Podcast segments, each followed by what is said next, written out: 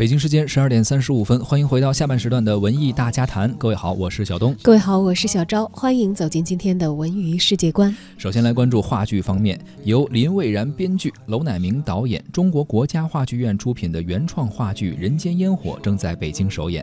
在朦胧的月光笼罩下，基层干部苏小鱼正努力地蹬着自行车，穿梭在城中村，为各家各户排忧解难。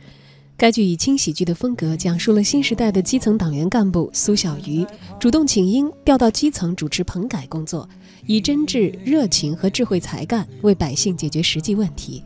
剧中穿插了亲情的沟通、老人的赡养、青年人创业等等热点社会问题，描摹人民对于美好生活的向往和追求，处处也体现着市井生活的烟火气，世俗且温暖，让观众笑中带泪。苏小鱼家美芬客栈、秋月面馆，还有欢欢照相复印店，随着高达三米的双层转台的旋转，多层面、多角度、全方位的舞台全景，将城中村的面貌一一展现。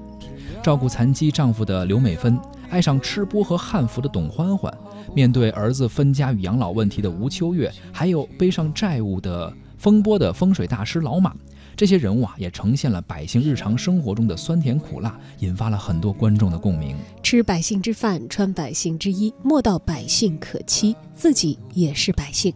剧中的苏小鱼这句台词深受导演娄乃明的喜爱，他表示把这个。沾着泥土、带着露珠、冒着热气儿的故事讲好，是全体主创共同的追求。苏小鱼的扮演者涂松岩说：“苏小鱼身上的正能量感染到了每一个人。作为一名党员，能够有机会把自己想表达的初心和担当带给大家，是件很开心的事。”这部剧呢，也将会持续到七月二十八号，会让首都的观众感受到这个带有点葱花味儿的人间烟火气。